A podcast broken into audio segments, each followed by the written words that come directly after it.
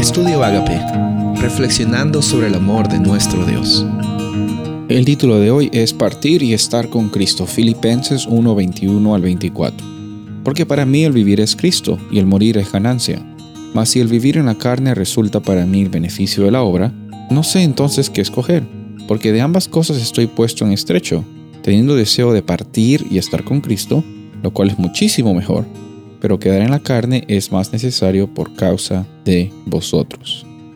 Aparentemente lo que estamos leyendo aquí es que Pablo está anhelando eh, descansar, a dormir, porque en el momento que él iba a, dormir se iba a encontrar con Cristo. Eh, cuando nos damos cuenta que en muchas ocasiones él está hablando que eh, la recompensa final, la transformación va a darse en la segunda venida de Jesús, como encontramos en Tesalonicenses 4, y también más adelante él hablando acerca de la realidad del, de la recompensa, de la corona de vida que, que vamos a recibir cuando Jesús venga por segunda vez. Entonces aquí lo que está hablando Pablo es de una realidad pues que todos los que hemos vivido y estamos viviendo aquí en el planeta la sabemos. La realidad es que este mundo tiene bastantes cosas complicadas que salen fuera de nuestro control. Y obviamente eh, Pablo estaba ah, mencionándolo de una forma eh, poética o, de una forma eh, figurativa, que la muerte es más fácil que la vida, porque en la muerte al menos él está descansando, ya no hay circunstancias complicadas,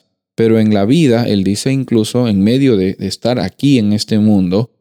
hay la oportunidad, existe la oportunidad de testificar a los demás acerca de Jesús, el Jesús que da nuevas oportunidades no está pidiendo morir, está diciendo que es mucho más fácil para él descansar, porque incluso morir es una ganancia para él, porque él ya sabe la verdad, él sabe eh, en quién cree, su identidad está basada no en las cosas o en las obras de la carne, sino cómo es que el, Espíritu ha vivificado su experiencia, cómo es que eh, el Espíritu Santo está transformando su vida y también por la declaración que él hace de creer en Jesús es que él es hallado una nueva criatura